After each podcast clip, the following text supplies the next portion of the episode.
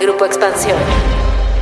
Las condiciones salariales, laborales y de seguridad social de millennials y centennials no son las mismas que las de sus padres. Los recursos son cada vez más limitados y la esperanza de comprar un terreno, una casa o un departamento se alejan cada vez más de sus sueños. Compartir la renta de una casa o un departamento con amigos es una opción cada vez más recurrente. Si lo estás considerando y para que la experiencia no acabe en una pesadilla, en este episodio te presentamos una lista de tips económicos para vivir con roomies. Cuéntame de economía. La actualidad de la vida económica de México y el mundo sin tanto rollo. Cuéntame de economía.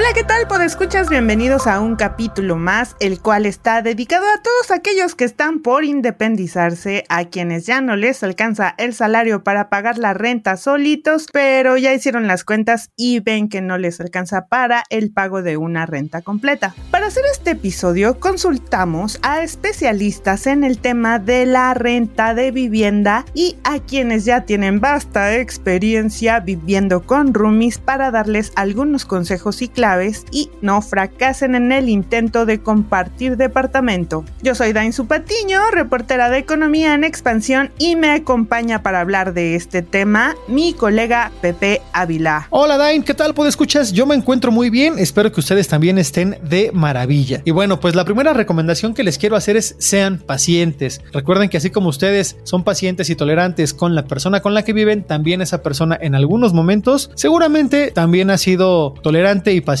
con ustedes. La siguiente recomendación, ahora que están viviendo solos, que tienen que pagar cosas por su cuenta, es que sí se vale aprovechar los meses sin intereses de una tarjeta de crédito. ¿Por qué lo digo? Pues los meses sin intereses son una excelente idea cuando se trata de comprar bienes duraderos, es decir, aquellos cuyo tiempo de vida es mayor a los 3, 6 o 12 meses que van a estar pagando. El súper no es una buena idea para comprar a meses sin intereses, pero un refrigerador o una lavadora sí. Y antes de comprar, ¿qué debes tomar en cuenta para aprovechar los meses sin intereses de una forma inteligente? Lo primero es revisar que el precio de contado sea igual al de las mensualidades que vas a estar pagando. Suma todos los meses y ese total debe ser el mismo que el del precio de contado. Después, tienes que tomar en cuenta si tus ingresos te permiten pagar esa cantidad fija.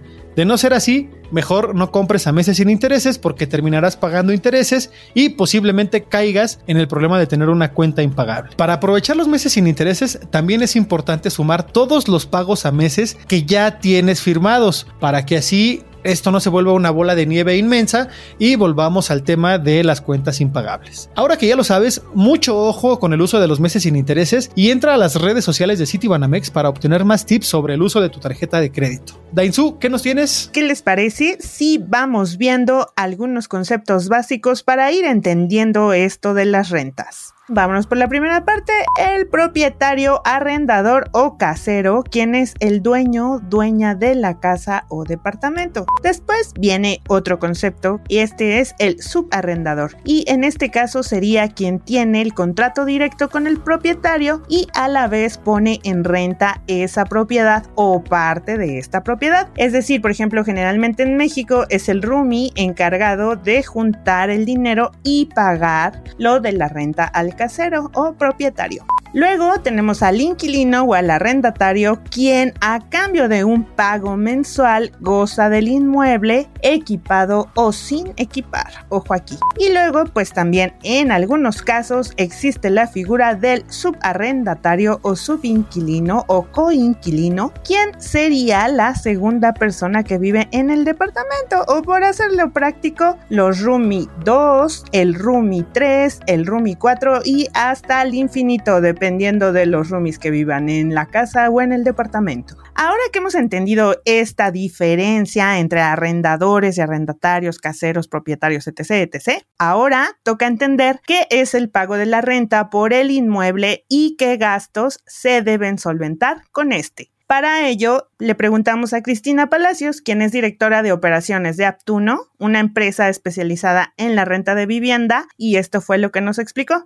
Principalmente la renta, eh, o sea, para el propietario y bueno, para el lado del inquilino, lo único que gasta por lo general es el costo de vivir ahí, obviamente, y el mantenimiento en muchas ocasiones. A veces el propietario pide que el mantenimiento se pague aparte, pero en realidad solo cubre el costo de la renta. Para el propietario, obviamente hay gastos en el que tiene que incurrir eh, constantemente, como temas de mantenimiento eh, del departamento, temas como la pues cualquier problema que vaya siendo, por ejemplo, temas de humedad o problemas con el cableado, lo que sea, ¿no? Entonces, ese tipo de cosas tiene que hacerse cargo el propietario. Todo lo que sea como relevante al, pues, al uso del, del departamento, pero desgaste el departamento que haga que no esté en óptimas condiciones, ¿no? Da, por el otro lado, el inquilino, si rompe algo en específico, una puerta, una ventana, él se tiene que hacer cargo.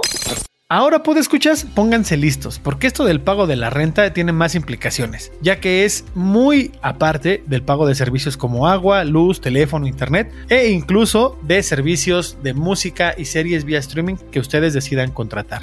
Lo recomendable, de acuerdo con Chris de Aptuno, y que es un tip súper ganador, es anotar en un Excel, pero de verdad en un Excel, no en un papelito, porque los papelitos siempre se pierden. Anoten todos esos gastos y súmenlos mes con mes. En algunas ocasiones, quizá no se tenga que repartir en partes iguales este tipo de, pagos, todo dependerá de quién los usa más.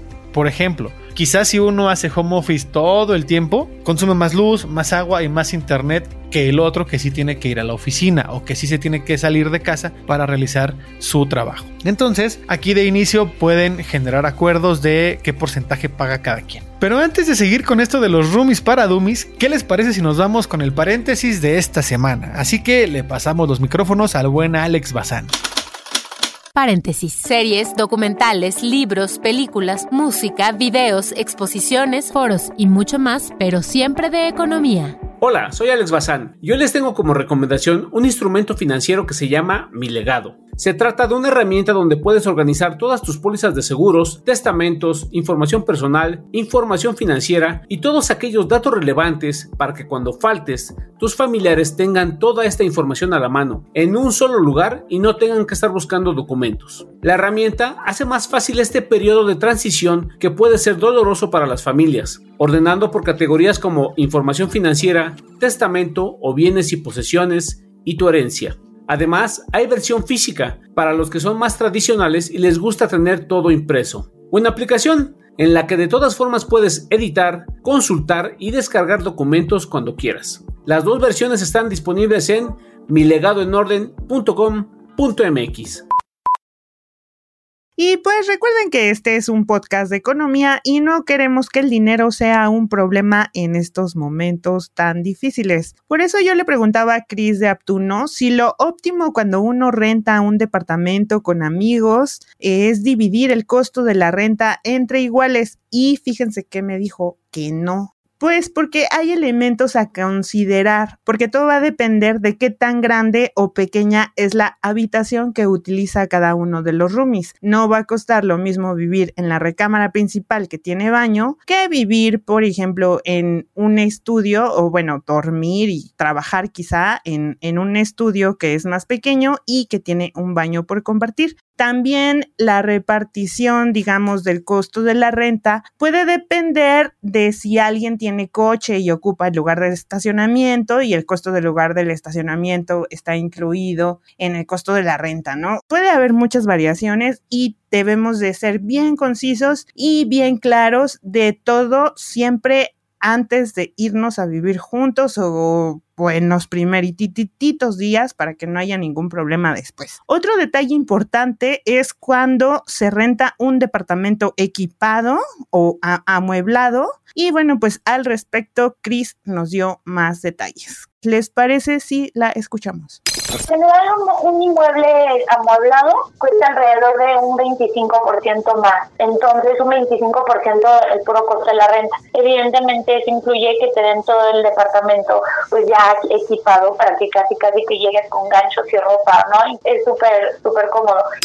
Aquí consideren, por ejemplo, queridos podescuchas, en el caso de los electrodomésticos, los costos por mantenimiento o averías de, por ejemplo, la licuadora, la estufa, el refri, pues estos también son aparte del pago de la renta y pueden dividirse de acuerdo a lo que se comprometan. Tal vez si yo descompuse la licuadora, pues sería injusto dividirlo en partes iguales. Puede que yo absorba la mayor parte del gasto o que de plano diga, fue mi error, fue mi tarugada, pues yo lo pago, no, no pasa nada. Pero ya si es una reparación mayor, ahí sí la recomendación es que se ayuden y se echen la mano para no desfalcar el bolsillo del otro o el propio. Recuerden también que, bueno, pues los imprevistos ocurren cuando uno menos se lo espera. Shit happens, decía Forrest Gump, y con muchísima razón. Así que, pues, listos y recuerden que hay que dividir la mayor parte de los gastos porque por algo están viviendo con alguien más, ¿no? Al respecto, nuestra productora Mónica Alfaro, con amplia experiencia compartiendo vivienda desde 2007, nos comentó lo siguiente.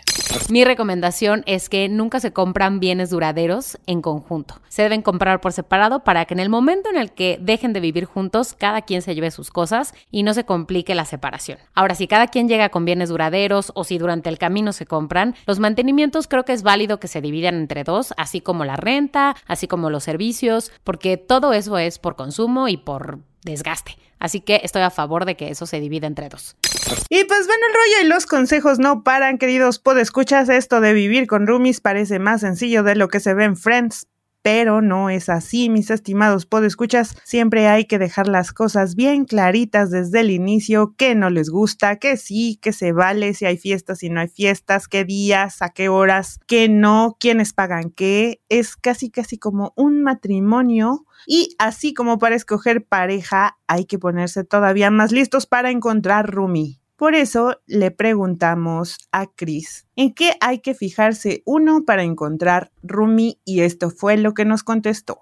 O sea, solvencia económica creo que es lo más importante. Tiene un trabajo estable o es alguien que tal vez está freelanceando y que un mes puede sí tener mucho, pero al siguiente no. Entonces yo creo que eso es súper importante. No significa que alguien que freelancea no, no deba de ser, no pueda ser buen, buen roomie, pero si estás buscando, creo que la solvencia económica es bien importante.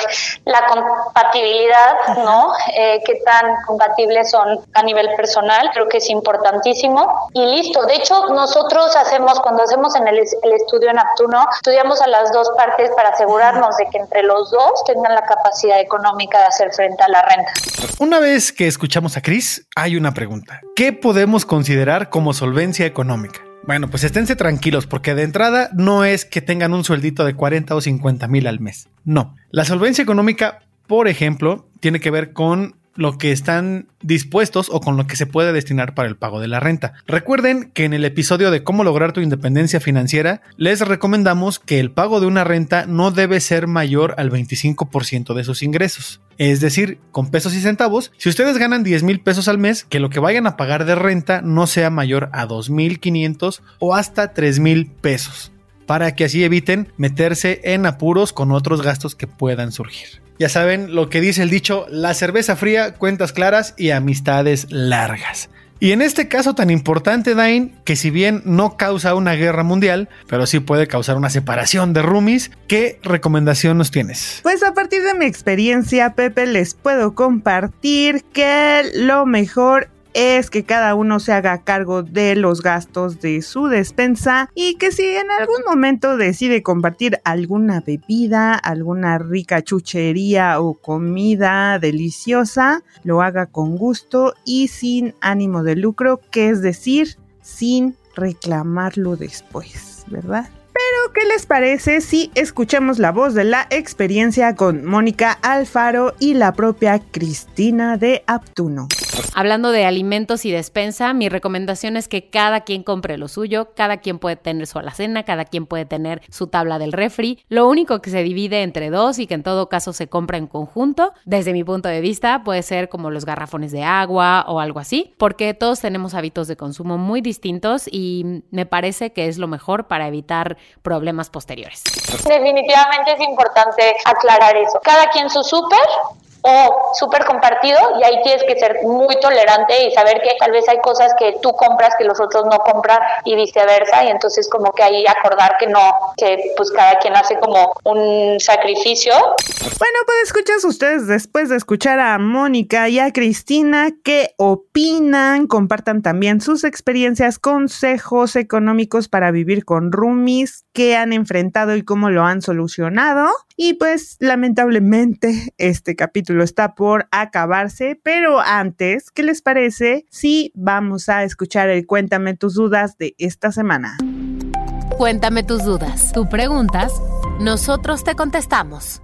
Hola de nuevo, escuchas. En esta ocasión nos toca responder una pregunta que nos hizo llegar Nora Hernández y que dice así: ¿Cuánto vale un sete? Hola Nora, muchas gracias por escribirnos. Como bien sabes, los certificados de la tesorería, mejor conocidos como CETES, son un instrumento de deuda bursátil emitido por el gobierno mexicano para recaudar fondos en un cierto plazo y que generan rendimientos a aquellas personas que invierten en ellos. De acuerdo al Banco de México, los CETES pertenecen a la familia de los bonos cupón cero, es decir, que se comercializan con un descuento por debajo de su valor nominal, además de que no devengan intereses y liquidan su valor con rendimientos a la fecha de vencimiento. El precio nominal de un sete es de 10 pesos, lo cual significa que lo puedes adquirir a un valor inferior de esta cantidad. Y la diferencia será el rendimiento que obtendrás de esta inversión. Los CETES son catalogados como una inversión más segura debido a su bajo nivel de riesgo y ofrecen rendimientos inferiores a otros instrumentos que hay en el mercado.